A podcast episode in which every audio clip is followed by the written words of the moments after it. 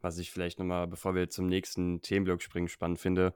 Ähm, Gerade auch für Leute, die jetzt noch am Anfang stehen, hast du vielleicht irgendwie Tipps für angehende Schreiberlinge, wie man so am besten seine Technik finden kann? Wahrscheinlich ist es auch so ein Prozess, der nie endet. Man probiert im besten Fall natürlich immer irgendwie neue Sachen aus für sich. Mhm. Aber gibt es irgendwie so Punkte, wo du sagst, naja, die Technik, die kann man vielleicht mal am Anfang vor allem ausprobieren, ob die was für einen sind oder so?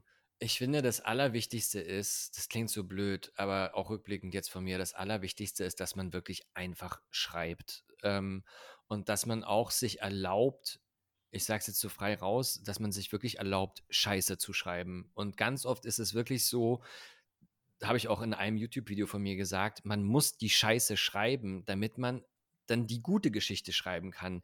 Das, der Müll muss aufs Papier. Der Müll ist wie so eine Anfangsphase. Den machst du dann hübsch. Aber wenn du dich nicht traust, den zu schreiben, dann kriegst du auch nie die gute Story hin. Ja, das ist so dieser, dieser, wie in so einem Wachstumsprozess, die erste Phase. Und die kannst du nicht überspringen.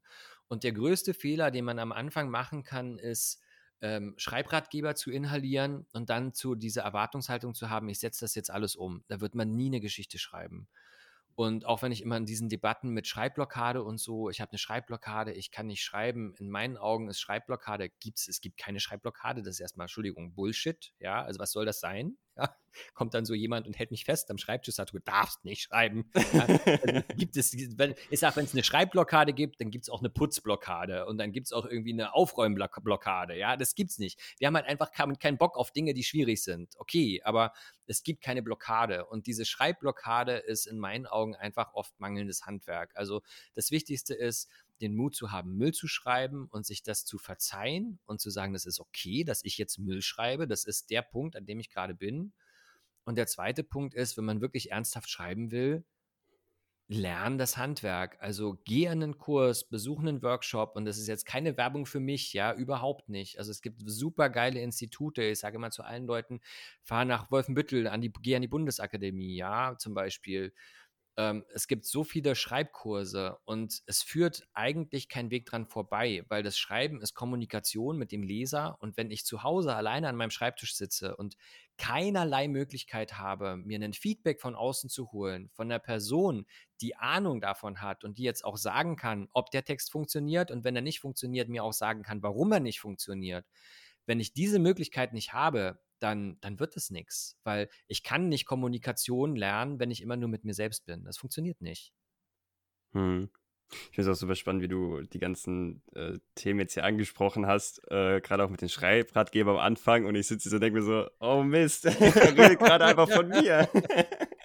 also ich fühle mich auf jeden Fall ertappt und habe auch gerade am Anfang meiner, äh, meiner Idee, okay, ich will jetzt, also ich habe ja relativ viele Kurzgeschichten geschrieben und dann ja. irgendwann gesagt, naja, ich will auch ein Buch schreiben und habe tatsächlich natürlich auch am Anfang mir ein paar Schreibratgeber geholt. Und am Anfang war das natürlich auch hilfreich, gerade weil die ersten auch relativ, also da hat man viel Neues gelernt. Genau. Aber wie du schon gesagt hast, ab einem gewissen Punkt, so nach dem dritten, vierten, denke ich so, ja, okay, also der Großteil wiederholt sich so, da ist einfach nur neu verpackt irgendwie. Hm. Da ist dieses einfach mal schreiben, anstatt sich den, den sechsten oder siebten Schreibratgeber zu holen, ist halt einfach Gold wert irgendwie. Naja, und vor allem ganz viele Dinge, Ganz viele Dinge verstehst du erst, wenn du schreibst. Das ist ja das Trügerische. Ich sage dann immer dieses, dieses Vergleich, also bringe immer diesen Vergleich dann. Es würde ja auch niemand auf die Idee kommen, jetzt in den Buchladen zu gehen, sich einen Klavierspielratgeber zu kaufen, den zu lesen und dann von sich zu erwarten, dass er Klavier spielen kann. Also das, das würde niemand tun, ja. Hm. Und wenn ich jetzt aber einen Schreibratgeber lese und dann von mir erwarte, jetzt kann ich schreiben, mache ich nichts anderes. Und ganz viele Dinge, die in diesen Schreibratgebern erklärt sind, die, die werden erst verständlich im Schreibprozess selbst. Also ich kann auch nur von mir selber sprechen. Ich hatte so oft das Gefühl, oh, jetzt habe ich Dinge verstanden und ähm, weiß, wie es funktioniert. Und dann im Schreiben Jahre später ist dann erst der Groschen gefallen. Ich dachte, oh mein Gott, war ich blöd. So ist das ja eigentlich, ja. Also du brauchst, du brauchst diese Praxiserfahrung, um die Theorie verstehen zu können. Andersrum funktioniert das nicht. Hm ich finde, ich würde jetzt auch gerne noch ein bisschen mit dir darüber reden, wie du schreibst. Also hast du bestimmte Schreibprogramme? Schreibst du ganz klassisch in Word? Wie sieht das so aus? Ähm, ganz ursprünglich bin ich ein totaler Word-Fan. Ganz viele Leute schimpfen ja immer über Microsoft Word. Das habe ich früher auch getan, bis ich in der Werbeagentur gearbeitet habe und mich wirklich mit dem Programm auseinandersetzen musste und dann gemerkt habe, okay, es ist hm. nicht Word-Scheiße, wir haben nur einfach alle keine Ahnung, wie man mit dem Programm umgeht. und wenn man das dann mal weiß, dann ist das richtig gut. So. ähm, aber mittlerweile schreibe ich tatsächlich auch, ähm, muss ich zugeben, auf Papyrus Autor was aber einen ganz, ganz simplen Grund hat. Also für alle wieder, die es nicht wissen, Papyrus Autor ist so, sage ich mal, die Nummer eins äh, Schreibsoftware im deutschsprachigen Raum, wenn man sagen, so der Mercedes der Autorenprogramme.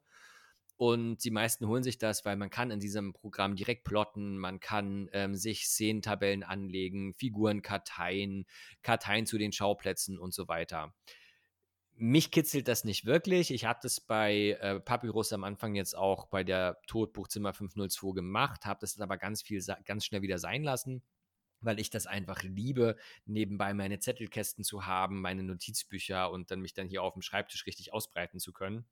Mhm. Wenn ich dann immer, ich habe zwar durchaus zwei Bildschirme, ja, also ich habe den Notebook und einen wirklich großen Bildschirm noch daneben, aber selbst das ist mir zu klein. Also ich hasse das, wenn ich dann auf dem Bildschirm hin und her schieben muss. Ich mag mich da ausbreiten habe meine Korkwand, mein Magnetboard hinter mir, also links die große Korkwand, hinter mir nochmal ein Magnetboard, habe einen großen Schreibtisch und da breite ich mich dann aus und da ist dann die Geschichte auch immer präsent. Die bleibt dann ja da auch an diesen Korkwänden und so dran. Aber warum ich trotzdem mit Papyrus Autor mittlerweile schreibe, ist einfach dieses Projektplanungstool, was in Papyrus Autor mit inbegriffen ist. Das heißt, wenn ich jetzt eine Deadline habe, dann lege ich das Projekt da an, dann sage ich, wann ist der Abgabetermin, dann lege ich fest, wenn ich jetzt meinetwegen die erste Fassung schreibe, dann natürlich auch schon früher, bis wann muss die erste Fassung fertig sein. Und jedes Mal, wenn ich dann am Tag äh, Papyrus Autor aufmache, dann sagt er mir, okay, Ronny, wenn du jetzt den Zeitplan einhalten willst, heute 3000 Wörter. Ja, um Gottes Willen, so viel nicht. Also, ja, aber das sagt dann, ähm, weiß nicht, 1500 Wörter oder so musst du heute schreiben. Vorher gehst du nicht vom Schreibtisch weg, weil sonst, sonst reißt du deine Deadline, sonst wird das nichts. Und das ist wirklich Gold wert und eigentlich der Hauptgrund, warum ich mit Papyrus Auto arbeite. Arbeitest du dann auch äh, mit solchen Word-Counts oder wie sieht bei dir da der, der Workflow aus? Arbeitest du, dass du sagst, okay, ich schreibe am Tag so und so viele Stunden oder wie sieht das ähm, aus? Ich arbeite dann tatsächlich mit Word-Counts. Also jetzt, wenn ich dann so einen Abgabetermin habe, dann äh, bringt mir so diese Einteilung in Stunden, wie viele Schreibstunden ich pro Tag habe, relativ wenig weil ich muss diesen Word-Count ja schaffen. Mhm. Und mhm. ähm, dann bin ich mal früher fertig oder ich weiß auch, scheiße, ähm, jetzt müsste ich was anderes machen, geht nicht. Ich muss jetzt hier sitzen bleiben, bis ich diesen Word-Count geschafft habe. Ja, also dann orientiere ich mich wirklich an dieser Wörterzahl. Und das ähm, ist auch wirklich faszinierend, finde ich, dass das funktioniert am Ende. Weil manchmal ist es ja auch so, dass ich dann bei einer Szene sitze und denke, oh shit, jetzt weiß ich überhaupt nicht, wie es weitergeht oder habe gerade irgendwie fühle mich unwohl in der Szene oder oder ähm, das ist einfach alles überhaupt nicht rund. Aber ich weiß dann, egal, ich muss mich da jetzt durchbeißen, weil ich muss noch 500 Wörter schaffen an diesem Tag.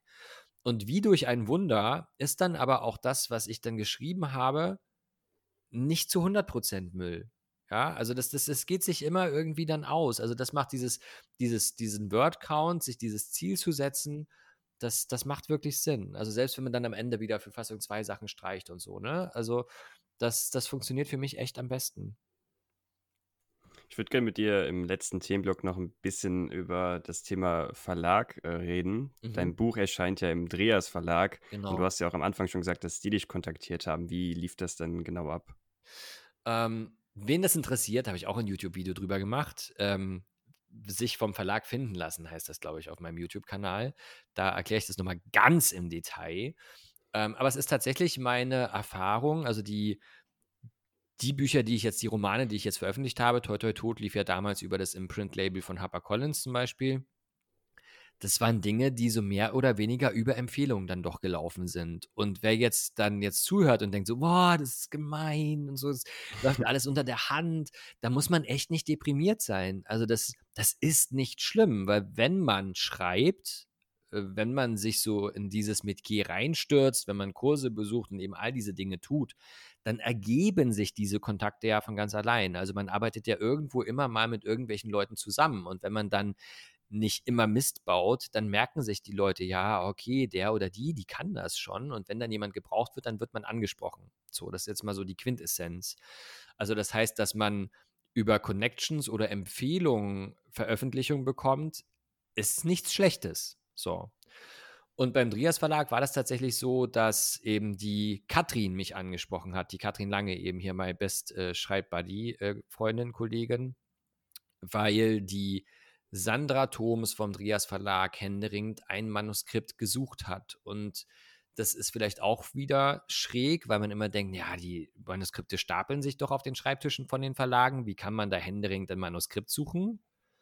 Ist aber tatsächlich auch gar nicht so selten, weil nur, dass da jetzt 100 Manuskripte vielleicht äh, auf dem Schreibtisch liegen, von denen vielleicht auch noch 30 richtig gut sind, heißt es ja noch lange nicht, dass bei diesen 30 Manuskripten eins dabei ist, was jetzt auch genau dem entspricht, was das Publikum, was so ein Verlag hat, im Augenblick lesen will. Und der Verlag, der hat ja immer ziemlich genau ein Gespür dafür, welche Geschichten gerade laufen, welche Geschichten gerade auf den Markt müssen und, und was bei der Zielgruppe, die der Verlag bedient, einfach ankommt. Und es war beim Drias Verlag so, dass die Sandra gesagt hat, okay, ich bräuchte jetzt ganz dringend mal einen Krimi, der in London spielt, der eben diesen cozy Crime-Style hat, also dieses Agatha Christie Ermittler-Feeling ohne viel Blut, ähm, Rätselgeschichte im Vordergrund und so weiter. Aber in der heutigen Zeit. Also die hat haufenweise Manuskripte gehabt, viktorianische Krimis, die so in diesem 1900 rum äh, Zeitalter spielen in England, aber sie hat keinen Krimi gehabt, der in der heutigen Zeit spielt und hat aber gewusst, okay, ich brauche das Manuskript fürs Herbstprogramm und hat sich dann auf die Suche gemacht nach einem Autor, der das kann, ja, und hat dann mit der Katrin gesprochen und die kam dann auf mich, ja, so lief das quasi. Also, wenn ich das richtig verstanden habe, kamen die quasi mit der Manuskriptidee auf dich zu und das heißt, du hast dich jetzt nicht mit der Idee beworben, sondern du hast quasi vom Verlag gesagt bekommen: „Okay, das Buch würden wir gerne haben“ und Ja, das hast du dann quasi so angefertigt. so halb. Also, sie haben zu mir gesagt, sie brauchen einen Krimi, der ähm, 'n englischen Krimi, der in der heutigen Zeit spielt. Das war alles, was ich hatte. Ja, den, den Mhm. Plot, da haben sie mir gar nichts vorgegeben. Sie hätten mir, ähm, das war tatsächlich das Angebot am Anfang, sie haben ganz, also als sie sich an mich gewendet haben, haben sie im Prinzip einen Ghostwriter gesucht. Sie haben gesagt, das ist jetzt so knapp, das ist so wenig Zeit, wir liefern hier die Story ähm, und wir suchen jetzt jemanden, der diese Story schreibt. Und dann haben wir noch gemeinsam gegrübelt, ob ich jemanden weiß, vielleicht jemand, der bei mir im Kurs war oder so, der das schreiben kann. Und ich habe dann aber ganz schnell gesagt, ich weiß niemanden. Ich weiß viele begabte Leute, die wirklich super schreiben. Aber ich persönlich finde, nichts ist schwieriger, als nach Vorgabe zu schreiben. Ja, Mhm. man weil man wirklich sich jetzt, sich jetzt von seinen eigenen Ideen komplett lösen muss. Und dann waren wir eben ziemlich schnell bei dem Punkt, dass ich gesagt habe, was ist denn, wenn ich das jetzt schreibe? Weil ich habe so gemerkt, so ja, Krimi schreiben ist doch eigentlich ganz lustig und cozy ist genau mein Ding und so. Aber ich habe dann eben auch ganz schnell gemerkt, dass ich mit diesem, mit dieser Vorgabe, dass ich das quasi im Ghostwriting mache, dass ich damit nicht klarkomme. Weil einfach aus dem Grund, ähm, ich hätte es mir zugetraut, nach, Vorga ähm, nach einer Vorgabe zu schreiben, aber mein Gedanke war eben, was ist denn jetzt, ähm, wenn das Ding ein Erfolg wird? Also wenn der Leser sagt, das Buch war jetzt richtig gut und wir möchten Band 2 haben und das war aber nicht mein Plot, das war nicht meine Idee, dann, Mhm. dann bin ich irgendwie so, habe ich mich so, dann fühle ich mich so voll in der Ecke, ne? Weil ich jetzt, muss ich jetzt Band 2 mich an dieser Idee orientieren? Also dann bin ich wirklich maximal weit von mir selbst weg und das wollte ich nicht. Und deswegen habe ich gesagt, okay, Sandra, pass auf, ich mache das, ähm, aber wenn dann nur mit einem eigenen Plot und hatte dann eben auch diese kleine Challenge mir wirklich Hals über Kopf, das war ein Wochenende, Samstag, Sonntag, einen kompletten Roman aus dem Nichts heraus zu plotten. Ja. Ach, krass. Aber es hat funktioniert. Manchmal ist es ja Verrückt. so. Ich möchte es nicht immer so machen, da hat es tatsächlich funktioniert. Ja. Mit ein bisschen Schummelei, bin ich ganz ehrlich, ja, weil ähm, ich musste ja in Anführungsstrichen nur ein Exposé abgeben und ähm, mittlerweile habe ich genug Erfahrung, dass ich weiß, wie man ein Exposé schreiben muss und ganz viele Dinge stehen ja auch in so einem Exposé noch nicht drin.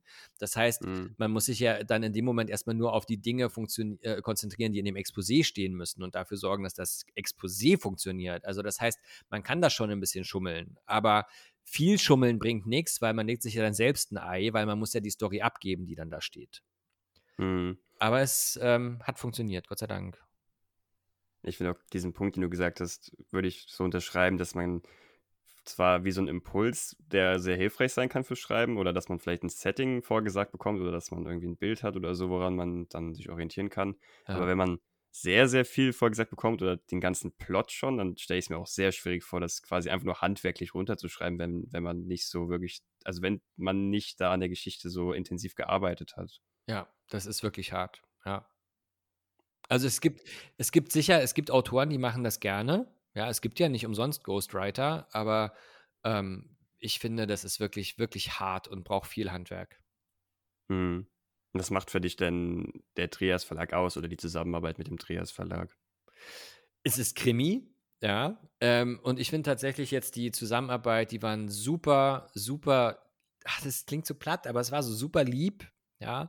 Und ich war natürlich, ich muss sagen, äh, echt baff, wie extrem viel Vertrauensvorschuss ich da bekommen habe, weil natürlich hat die Katrin mich empfohlen, aber die Sandra musste sich jetzt da komplett darauf verlassen, dass das was wird. Ja, ich hätte das Ding ja auch komplett in Sand setzen können. Ich erinnere an den Moment, als ich meine erste Fassung gelesen hatte. Ja. ähm, das war nicht großartig und ähm, wie viel jetzt auch im Vergleich zu dem Imprint, als ich mit HarperCollins zusammengearbeitet habe, muss ich echt sagen, ähm, das war, ist da nicht so top gelaufen wie beim Drias Verlag. Also die haben da auch viel Arbeit reingesteckt in Marketing und Cover. Aber wenn ich mir anschaue, was der Drias Verlag ähm, für Arbeit gesteckt hat in das Cover von diesem Kriminalroman, wie viele Runden wir da gedreht haben, wie viele Entwürfe das gab, ähm, wie viel Rücksprache die mit mir gehalten haben. Ja, also das war echt, muss ich sagen, der Hammer, unglaublich. Und ich finde auch jetzt, ich habe ja das Manuskript, also die Druckvorlage bekommen, ich musste ja alles abnicken, auch der ganze Buchsatz, also das ist mit so viel, mit so viel Herzblut umgesetzt, dafür, dass es ein relativ kleiner Verlag ist. Das finde ich echt, echt toll. Also deswegen habe ich auch sofort Ja gesagt, als dann jetzt die Frage kam, da noch einen zweiten Band zu schreiben. Ja. Und natürlich das, das Thema und das Setting. Also ich hätte es von mich aus nicht gemacht. Ich wäre nie auf die Idee gekommen, ein Krimi in Großbritannien, speziell in London zu schreiben. Aber es ist ja nicht so weit weg von dem, was ich bisher gemacht habe. Wie gesagt, ich habe vorher Kurzkrimis geschrieben für die Zeitschrift Auf einen Blick. Das waren auch Heimatkrimis, also Krimis, die sich an einem reellen Schauplatz orientieren. Nur sind jetzt die Drias-Krimis nicht in Deutschland, sondern in Großbritannien. Aber die Arbeit, die Herangehensweise, die Recherche und so das unterscheidet sich jetzt nur nicht so wirklich. Ne? Also auch 90 Prozent der Krimis, die ich für die Zeitschrift auf einen Blick geschrieben habe, waren Schauplätze, an die ich nie in meinem Leben war. Mhm. Ähm, und deswegen macht es natürlich schon Spaß. Und ich habe jetzt den Grund, nach London zu fliegen. Ich fliege tatsächlich jetzt am 18. September fliege ich nach London. Ja. Ach cool. Ja, ja. Und wenn jetzt äh, Zuhörer äh, interessieren würde, okay, wie würde denn oder wie läuft denn so, ein, so eine Arbeit mit dem Trias Verlag ab? Kannst du vielleicht so wie so phasenweise erklären, wie das der Weg vom Manuskript bis zum fertigen Release äh, abgelaufen ist? Vielleicht so wie so Lektoratsphasen oder Überarbeitung und Marketing und so? Ja, also viele Sachen, dadurch, dass es jetzt auch so mega schnell laufen musste, sind auch wirklich parallel gelaufen. Am Anfang war natürlich das Exposé. Also ich musste ja erstmal mit der Story um die Ecke kommen. Ne? Da war dieses Wochenende, wo ich sagte, okay, Sandra, pass auf, ähm, ich melde mich am Montag und schicke dir ein Exposé. Und das ist vielleicht für viele auch wieder ganz spannend zu hören, weil man ja auch immer so dieses Bild im Kopf hat, wenn man jetzt mal schon Manuskripte rumgeschickt hat an Verlage oder Agenturen, dann steht da ja immer, wir melden uns innerhalb von drei Monaten und man weiß so als Autor, dass man immer ganz lange warten muss. So. Und in dem Fall war das das komplette Gegenteil, weil die Sandra brauchte ja das Manuskript und sie brauchte ja einen Autor und sie hat wirklich am Montag auf das Exposé gewartet. Ich habe ihr das per E-Mail geschickt und kein Witz, ich glaube, das war eine halbe Stunde oder 45 Minuten später hatte ich den Vertrag im E-Mail-Postfach. Ja? also das ging so schnell. Die hat das gelesen, die war begeistert, hat gesagt, hier, mach, unterschreib, sofort. so, ja. also, und das ist tatsächlich was, was mal so als Feedback, was ich auch von vielen anderen Leuten schon gehört habe. Natürlich, das ist auch ein Markt und ein, ein, so ein Verlag möchte auch als erster eine coole Story haben. Ja. Ähm, dass wenn man die Idee hat, die gerade gesucht wird, ähm, wenn man das, Manus das richtige Manuskript zur richtigen Zeit hat und man schickt das irgendwo hin, dann kann das richtig schnell gehen. Also dann wartet man keine drei Monate. Dann kommt der Anruf am nächsten Tag und die Agentin sagt, ich will dich unter Vertrag haben, zum Beispiel. Ja, also das, mhm. es kann dann tatsächlich richtig schnell gehen. Und es ist auch nicht unüblich, bei mir war es noch nicht so, aber ich kenne es von Kollegen. Wenn man das richtige Manuskript zur richtigen Zeit hat, dann werden auch Manuskripte versteigert. Also dann gibt es auch vielleicht mal drei oder vier Verlage, die sich um dieses Manuskript prügeln und sagen, okay, ich gebe dir 10.000, 20, 30, 40, 50. Ja, es ist, ist nicht die Regel, aber passiert. So. Also das heißt, hat bei mir angefangen mit dem ähm, Exposé, dann war der Vertrag da, in dem Vertrag steht dann natürlich ein Abgabedatum drin und dann musste ich mich erstmal hinsetzen und schreiben. Und theoretisch ist dann erstmal diese Phase bis zum Abgabetermin, da arbeite ich für mich, da muss ich dafür sorgen, dass dieses Manuskript fertig wird. In meinem Fall, wie gesagt, waren viele Sachen dann parallel, weil das so an die Polter lief. Ähm, war das dann tatsächlich so, ich hatte dann gerade angefangen, das Manuskript ähm, zu schreiben, also war zwei Wochen so im, im Schreibprozess und dachte noch so, hoffentlich kriege ich das alles so halb hin, so wie ich es im Exposé versprochen habe. Und dann kam schon der Drias Verlag um die Ecke, meinte so, Ronny, wir brauchen jetzt aber einen Klappentext und wir müssen über das Cover sprechen. Also das war schon alles sehr Schnappatmung, weil ich dann so da saß, dachte, Mann Gott, ich habe jetzt vielleicht gerade mal so 20, 30 Seiten geschrieben und jetzt wird es schon so mega konkret und wir reden schon über das Cover und über den Klappentext. Ähm, würde ich jetzt nicht davon ausgehen, dass das die Regel ist. In meinem Fall war das so. Ja. Ähm, das ist dann die Arbeit, die passiert bis zum Abgabetermin. Und vielleicht noch dazu jetzt mit Klappentext und, und wie das bei mir gelaufen ist und Cover. Ähm, warum das so gelaufen ist, weil natürlich, das gibt ja eine Verlagsvorschau, ja, also die dann an die Buchhandlungen geschickt wird, damit die sich dann entscheiden können, welche Bücher sie bestellen für ähm, den Verkauf. Ja, und das ist ja schon, weil das so hinterher ähm, gehinkt hat, sind diese ganzen Sachen parallel gelaufen. Und dann schreibst du das Manuskript, das gibst du dann ab. Das ist dann auch äh, sage ich mal, das war eigentlich für mich die schlimmste Phase von allen, weil natürlich hat man einen Vertrag, aber der Vertrag ist jetzt auch keine hundertprozentige Sicherheit, weil natürlich, wenn ich jetzt ein Manuskript abgebe, was Schrott ist, kann der Verlag immer noch sagen, wir haben zwar hier einen Verlag, äh, Vertrag, aber das drucke ich nicht. Also das geht gar nicht. Ja, das kann natürlich passieren.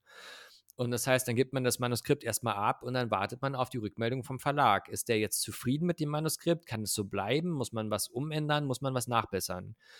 Und ähm, da hatte dann auch die Sandra gesagt, sie meldet sich in den nächsten Tagen. Die nächsten Tage waren, glaube ich, anderthalb Wochen. Und das war, das war die Hölle. Das war schlimm, weil ich echt gedacht habe, oh mein Gott, die meldet sich nicht. Die, die sagen jetzt, war eine scheiß Idee, ähm, Ronny, nie wieder mit dir. Ja. So. ähm, das, war Gott sei Dank, dem war nicht so. Also sie war sehr happy, aber eben diese Manuskriptprüfung dann hat nochmal sehr lange gedauert. Und dann wird das Manuskript weitergereicht ans Lektorat. Das ist ähm, ganz oft sind das Lektoren, die fix für einen Verlag arbeiten. In dem Fall war das ein freier Lektor, also der hat dann das Manuskript bekommen. Der muss das dann natürlich auch erstmal nochmal lesen. Der meldet sich, hat sich dann bei mir zurückgemeldet mit seinen Anmerkungen, Dingen, die, die er überarbeiten würde und so Kleinigkeiten. Das geht dann quasi wieder an mich zurück. Dann arbeite ich dieses Lektorat ein. Dann setze ich dieses Lektorat um. Dann kommt dieses eingearbeitete Lektorat zurück zum Lektor. Der schaut dann nochmal drauf, wie alles eingearbeitet ist, ob er damit einverstanden ist. Dann spricht man da vielleicht nochmal drüber.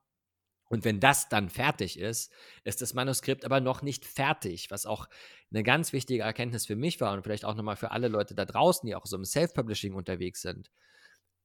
Das ist nicht, also es, es ist extrem gefährlich, ein Manuskript dann so rauszugeben. Warum? Weil bei der Einarbeitung vom Lektorat ja neue Fehler entstehen. Ja, also äh, ich muss ja vielleicht auch Textstellen neu schreiben, was rausstreichen. Ne? Es ist ja nicht nur so, dass ich korrigierte Fehler einfach ändere. Es entstehen ja auch neue Textbestandteile. Manchmal schreibt man ja auch in der Story Dinge um.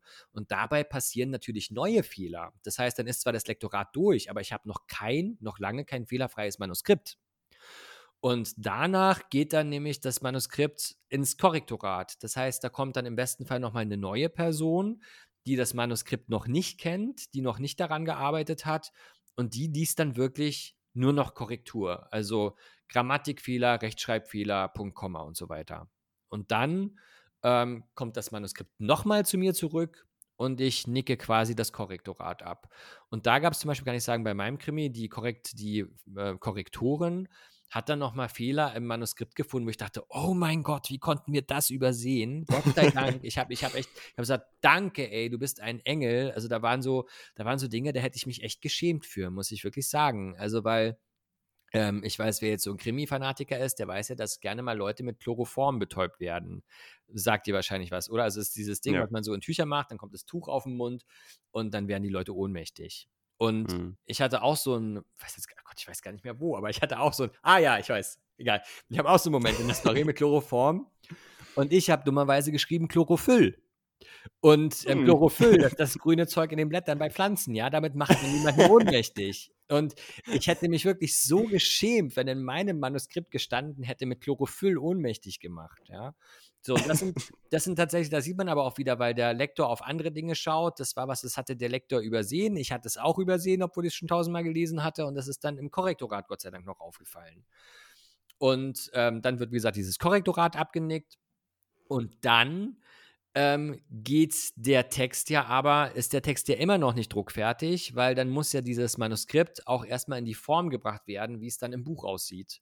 Dann geht dieses Manuskript ins Layout, ähm, dann wird das gesetzt, so heißt das, ja, und dann kriege ich nochmal am PDF zugeschickt als Autor und das ist dann das Layout, wie es dann wirklich im Buch aussehen soll. Und dann gehe ich das Buch nochmal durch als Autor und ähm, nicke quasi das Layout ab. Und dann bin ich raus, dann bin ich fein. Also es ist auf jeden Fall, man merkt viel Arbeit.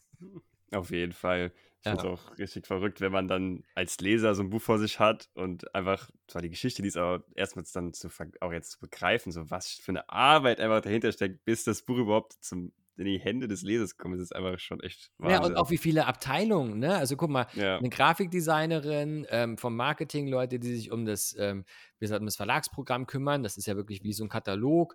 Ähm, der Lektor, Korrektorat, die Leute, die den Buchsatz machen, die Druckerei, also ich sag mal, so eine wirk- wirklich professionelle Printbuchproduktion ist auch teuer. Also das kostet wirklich Geld, ja. Das, das muss man sich auch immer nochmal so bewusst machen, wenn man mit so einem Manuskript abgelehnt wird. Also das sind ja keine Wohlfahrtsvereine, die dann irgendwie sagen, oh, du bist talentiert, ich mache jetzt mal ein Buch mit dir.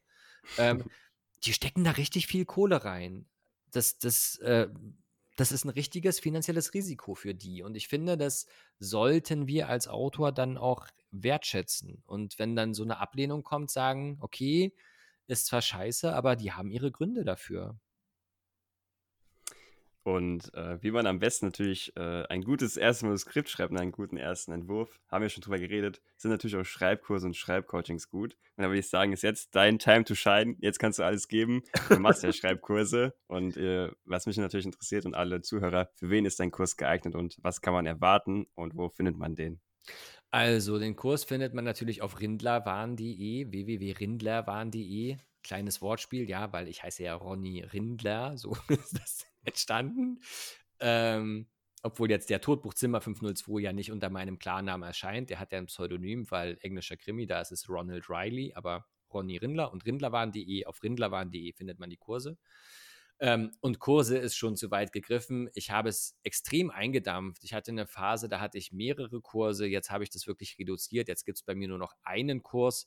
Den nenne ich Roman Heldenreise. Und zwar habe ich den Titel gewählt, auch so ein bisschen einmal natürlich als Anspielung auf die Heldenreise. Die Heldenreise selbst steht aber gar nicht so im Mittelpunkt dieses Kurses, sondern ich sage Roman Heldenreise, weil es ja tatsächlich so ist, wenn man so einen Roman schreibt, durchlebt man auch eine eigene Heldenreise. Also es ist wirklich, es klingt so platt und esoterisch, aber das ist nicht so gemeint. Das ist wirklich Realität. Wenn ich speziell, wenn ich meinen ersten Roman schreibe, ich durchlaufe dieselben Höhen und Tiefen, ähm, die so eine Figur in so einem Roman durchläuft. Ja, ich find, bin auch am Anfang eu euphorisch, komme auch an den Punkt, wo ich alles hinschmeißen will, finde alles kacke, rappel mich wieder auf, finde den Schatz, wachse über mich hinaus und siege dann hoffentlich am Ende, indem ich dieses Manuskript ähm, beende. Also deswegen dieser Titel und eingedampft deswegen, weil ich so für mich ähm, rausgefunden habe, mein Fable ist wirklich, ich arbeite gerne an Geschichten und mir persönlich ist auch gar nicht so wichtig,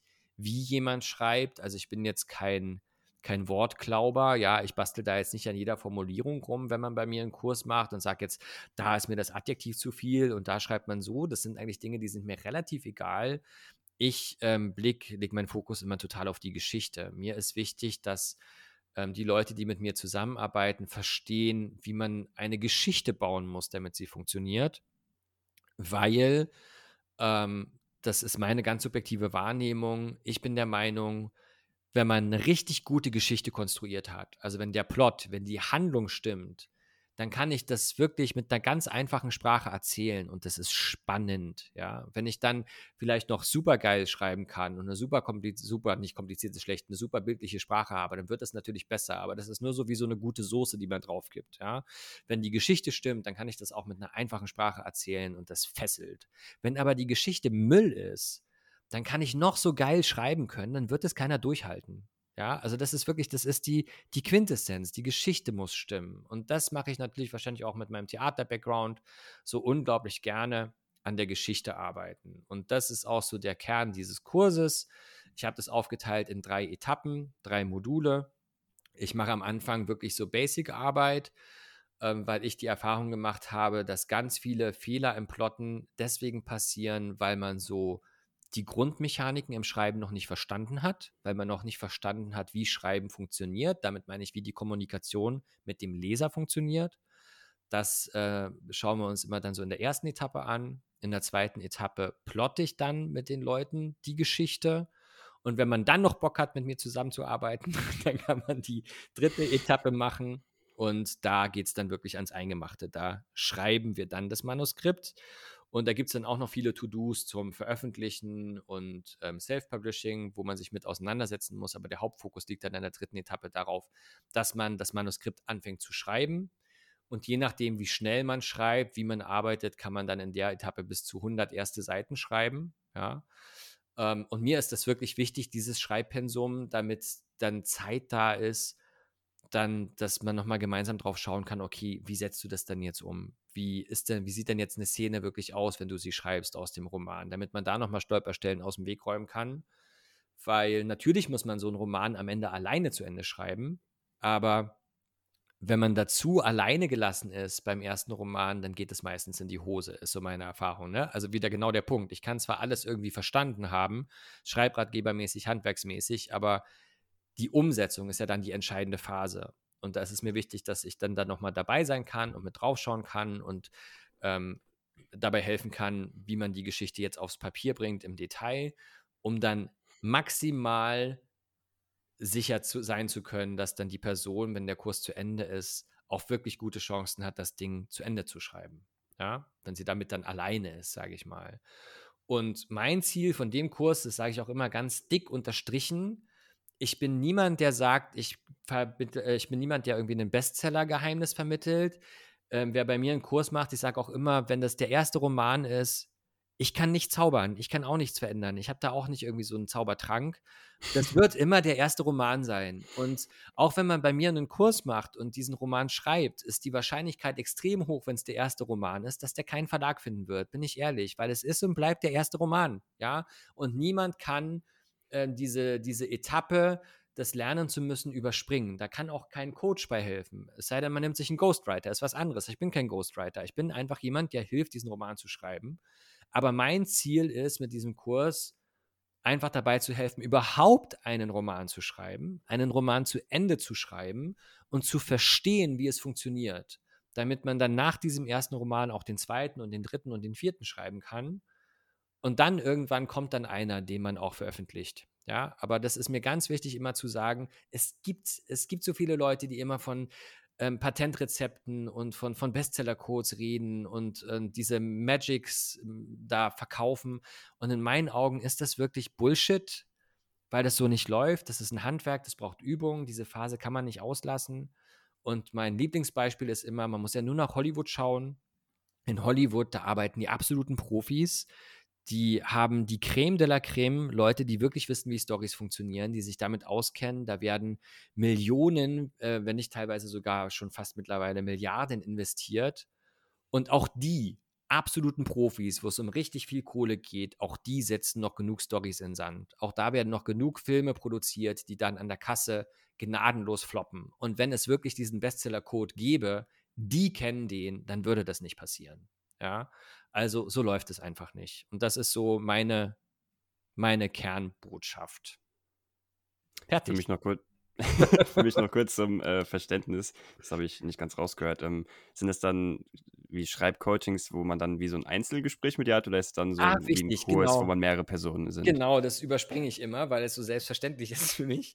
ähm, na, pro Etappe ähm, sind es immer sieben Aufgaben und du kriegst von mir eine schriftliche Aufgabe. Ähm, die Arbeit, an der arbeitest du dich ab und am Ende ähm, schickst du mir dann die Lösung zu. Und es gibt pro Aufgabe immer ziemlich genau 14 Tage Zeit, manchmal mehr, weil dann vielleicht irgendwie ein Feiertag dazwischen kommt. Aber es gibt 14 Tage Zeit und nach diesen 14 Tagen schickst du mir die Aufgabe zu, kriegst die neue Aufgabe und von mir dann ein Feedback, ein schriftliches Feedback zu dieser Aufgabe. Ja? Und ähm, nach diesem Prinzip arbeiten wir dann runter. Was noch ganz wichtig ist, auch dann in dem Punkt, ich bin mittlerweile extrem streng. Das heißt, ähm, ich akzeptiere, früher habe ich das gemacht, jetzt mache ich das nicht mehr. Ich akzeptiere es nicht mehr, Abgabetermine zu verschieben. Also der Kurs ist dann fix. Wenn du den Kurs anfängst, kriegst du von mir die Abgabetermine. Also du weißt schon mit dem ersten, mit der ersten Aufgabe, wann die Abgabetermine für alle sieben Aufgaben sind. Hm. Und du musst bis dahin abgeben. Wenn du bis dahin nichts hast, dann hast du nichts. Ja, dann geht es trotzdem weiter. Und ähm, vielleicht dazu, warum ich so streng bin, weil einfach meine Erfahrung ist, die Zeit ist immer zu knapp. Also ich habe das jetzt speziell gemerkt, als ich eben hier meine äh, meinen Roman schreiben musste in den vier Monaten, da war ich so straff, stramm dran, dass ich äh, meine Kurse ausgesetzt habe für einen Monat, dass ich gesagt habe, okay, pass auf, jetzt für die Aufgabe hast du vier Wochen mehr Zeit. Ich muss jetzt hier mal die Reißleine ziehen und vier Wochen nur schreiben. Und selbst in dem Fall, wo quasi meine Schüler statt zwei Wochen sechs Wochen Zeit hatten für eine Aufgabe, gab es immer noch welche, die gesagt haben, oh Ronny, ich habe es nicht geschafft. Und da habe ich echt so gedacht, wie kann das sein? Ja, und ähm, das hat so meine Erfahrung bestätigt, die Zeit ist immer zu knapp. Und es bringt nichts, dann was zu verschieben. Also man sich das auch wirklich anzugewöhnen, man muss das jetzt irgendwie machen. Und wenn man es nicht perfekt hinbekommt, dann gibt man halt ein unperfektes Ergebnis ab. Aber ein unperfektes Ergebnis ist besser als keins. Ja, und ähm, deswegen bin ich da tatsächlich sehr, sehr, sehr streng geworden. Ähm, es gibt einen Joker, also einmal pro Etappe darf man sagen, ich muss die Deadline crashen und dann darf man verschieben, aber ansonsten bin ich total streng. Und es hat sich auch echt bewährt, seit ich das mache. Also das funktioniert sehr gut, überraschenderweise. Und wenn man dir jetzt äh, darüber hinaus noch folgen will oder wenn man sagt, Mensch, der Ronny, das ist doch ein sympathischer, wo, wo kann man dich finden, auf welchen Plattformen? Was sind da so deine bevorzugten Anlaufstellen? Auf YouTube. Punkt. Also ich sage wirklich YouTube. Ich habe zwar noch einen Instagram-Account, aber ähm, den bespiele ich eigentlich fast gar nicht. Und ähm, früher war ich auch bei Twitter, Facebook und so weiter. Ich bin tatsächlich jetzt nur noch auf YouTube. Einmal, weil YouTube mir natürlich Spaß macht und weil ich das wichtig finde. Also dieses Fokussieren. Ich finde, man kann mit, äh, gerade als Kreativer, als Autor, sich so in den sozialen Medien verlieren und so viel wertvolle Zeit verlieren, die man eigentlich fürs Manuskript braucht. Und deswegen habe ich mich da total reduziert und sage, mein Fokus ist YouTube, das bespiele ich und mehr nicht. Genau, und wie schon am Anfang gesagt und jetzt nochmal erwähnt, die Links zum YouTube-Kanal, zu seinem äh, Schreibkurs, zu seiner Webseite, zu seiner Autorenwebseite und alle weiteren Buchlinks und so Genau. sind natürlich wie gehabt in den Shownotes zu finden. Und dann würde ich mit dir jetzt zum Schluss nochmal in die altbekannte Fragerunde einsteigen und Mhm. würde einfach frech mit der ersten Frage anfangen. E-Book, Buch oder Hörbuch, was bevorzugst du und warum? Oh, Buch, weil ich es gerne in der Hand habe und weil ich finde, ähm, es gibt so spezielle, ähm, wenn, also ich gehe selber als Leser auch, ja, ähm, wenn ich ein Buch lese, kann ich so bestimmte Dinge von der Geschichte, vom Text auch wirklich erst so irgendwie greifen. Das kann ich jetzt nicht beschreiben. Das ist wirklich so ein Gefühl. Ich muss, weil das, das ist ja, man, das lebt ja von dem Text und wenn ich den Text sehe und auch bestimmte Anordnungen, Absätze lesen kann, dann ist es schon nochmal ein, ein, eine andere Dimension. Ich mag aber das Hörbuch auch sehr gern. Also ich bin ein treuer Audible-Kunde auch. Was war das für ein Gefühl, als du das erste Mal dein eigenes Buch in den Händen halten durftest? Das war toll, wobei ähm, das erste, dass dieser Moment gar nicht so der krasse Moment war. Für mich war viel der viel größere Moment war damals tatsächlich, als Toi Toi Tod in den Verkauf gegangen ist. Das war ja auch ein E-Book only, also da ist ja das E-Book zuerst erschienen. Und ähm, der Moment, als ich dann ganz offiziell auf der HarperCollins Webseite war als Autor, da habe ich echt vorm Computer gesessen und geschluckt. Also das war geil, darf ich so sagen. Ja, ähm, ja toll, natürlich ist das toll. Welches Buch liest du momentan, beziehungsweise hast du zuletzt gelesen oder gehört? Ähm, zuletzt gelesen äh, oder ge gehört, das habe ich tatsächlich gehört. Ich habe es mir dann aber als Taschenbuch nochmal gekauft, weil ich es haben wollte, auch weil so viele Textstellen drin sind, ähm, die ich wunderbar als Beispiel benutzen kann für Kurse. Ähm, zuletzt gehört habe ich von David Klaas Klima. Das fand ich auch richtig, richtig cool. Ähm, vielleicht so viel dazu, da geht es um einen Ökoterroristen, um Greenman, der ähm, in Amerika Terroranschläge verübt, um die Maßnahmen für den Klimawandel durchzusetzen.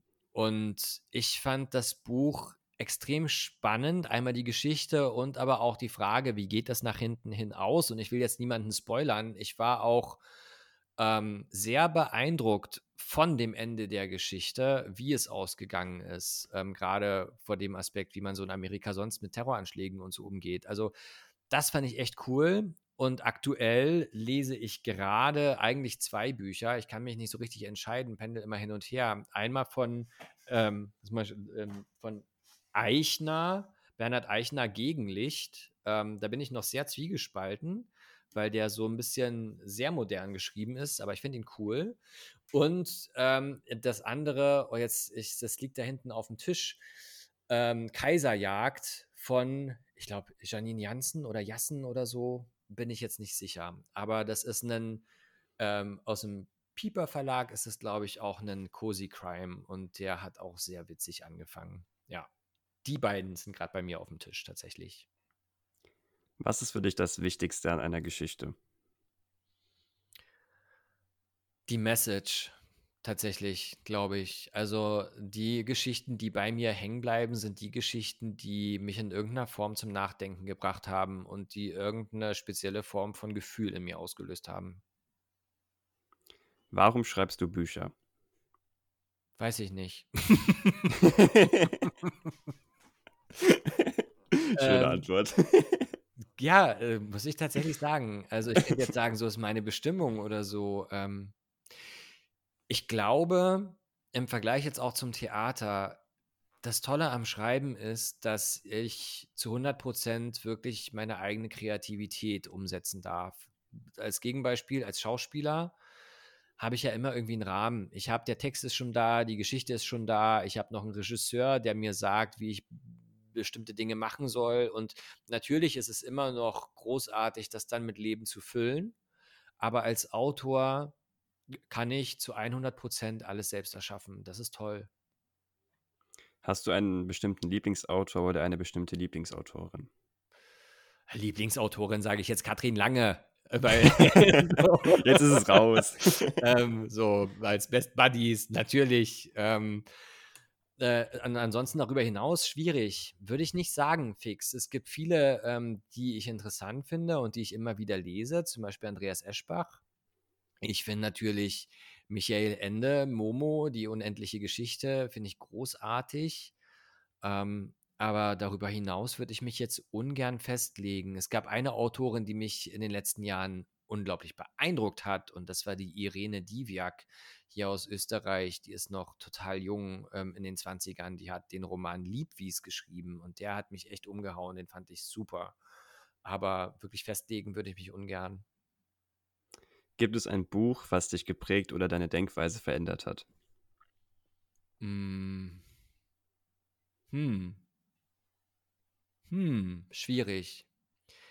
Ähm, ja, geprägt und, und ähm, auf jeden Fall unten am Fluss von ähm, Adams, Richard Adams. Ähm, den finde ich großartig, den Roman. Ob es mich jetzt wirklich verändert hat, meine Denkweise verändert hat, weiß ich nicht. Aber der hat auf jeden Fall ganz viel getriggert. Ähm, das Jesus-Video von Andreas Eschbach hat ähm, einen großen Einfluss auf mich gehabt, einfach weil das so eines der Bücher war, was mich überhaupt zum Lesen erst wieder geholt hat. nach einer langen Phase des Nichtlesens und weil ich einfach die Idee zu dem Buch wirklich irre genial fand. Und ansonsten, ich kann jetzt nochmal überlegen, wüsste ich es jetzt spontan nicht. Es gibt eine Geschichte, die mich maßgeblich geprägt hat und das ist Star Trek. Also ich, ich, ich finde ähm, wirklich, das, äh, was Gene Roddenberry da kreiert hat als Producer, Autor, Erfinder, das finde ich unglaublich. Ich finde, das ist das Größte, was man schaffen kann, dass man eine sag ich mal, fast schon Legende kreiert, die über Jahrzehnte und Generationen hinweg lebendig bleibt. Das finde ich irre. Hast du ein bestimmtes Lieblingszitat? Das Leben ist nur ein Moment von Friedrich Schiller. Das geht eigentlich sogar noch länger. Also das Originalzitat ist, das Leben ist nur ein Moment, der Tod ist auch nur einer von Friedrich Schiller. Das musste ich als Schauspieler sagen auf der Bühne. Das ist so kleben geblieben an mir. Ich finde den Satz unglaublich. Und als letzte Frage, was würdest du deinem jüngeren Ich für einen Ratschlag geben in Bezug auf das Schreiben? Ah, fang früher an. ja. Sehr, sehr cool. Dann äh, war es das tatsächlich schon mit der Podcast-Folge. Was heißt, war es schon? Wir haben ja sehr, sehr lange aufgenommen. Ja. Und ähm, du schneidest hoffentlich. Tatsächlich äh, nicht. Also ich mag das, wenn es so relativ ja, okay. natürlich ist. Aber ich sage auch so als, als Limit, dass ich meine Podcast-Folgen eine bis maximal eineinhalb Stunden sind. Das heißt, wir haben mehr oder weniger eine Punktlandung gemacht. Also ja. alles gut. Ja, okay, cool. Dann äh, bleibt mir nur zu sagen, vielen, vielen Dank, dass du dabei warst und mitgemacht hast, lieber Ronny. Es hat mir sehr, sehr, sehr viel Spaß gemacht. Gerne, danke. Cool. Ich freue mich, dass du mich eingeladen hast. Podcast ist sowieso, ich, ich habe jetzt schon auch ein anderes Podcast gemacht. Podcast, also ich würde es selber nicht machen. Ja, also mich hat eine Freundin immer gesagt, Ronny, mach doch einen Podcast. Aber ähm, mitmachen ist cool. ja. Genau, dann hier nochmal die Erinnerung, der Todbuchzimmer 502 erscheint am 18. Oktober. Und äh, wie gesagt, alle Links dazu und alle Links zu den Plattformen von Ronny findet ihr in den Show Notes. Und dann bleibt mir zum Schluss nur noch zu sagen, wenn euch diese Folge gefallen hat, dann bewertet doch gerne den Podcast und folgt ihm auf eurer Lieblings-Podcast-Plattform. Ich würde mich freuen, wenn ihr diese Folge mit euren Freunden teilen würdet. Ansonsten wünsche ich euch einen entspannten Tag, viel Erfolg beim Schreiben und wir hören uns in der nächsten Folge. Ciao.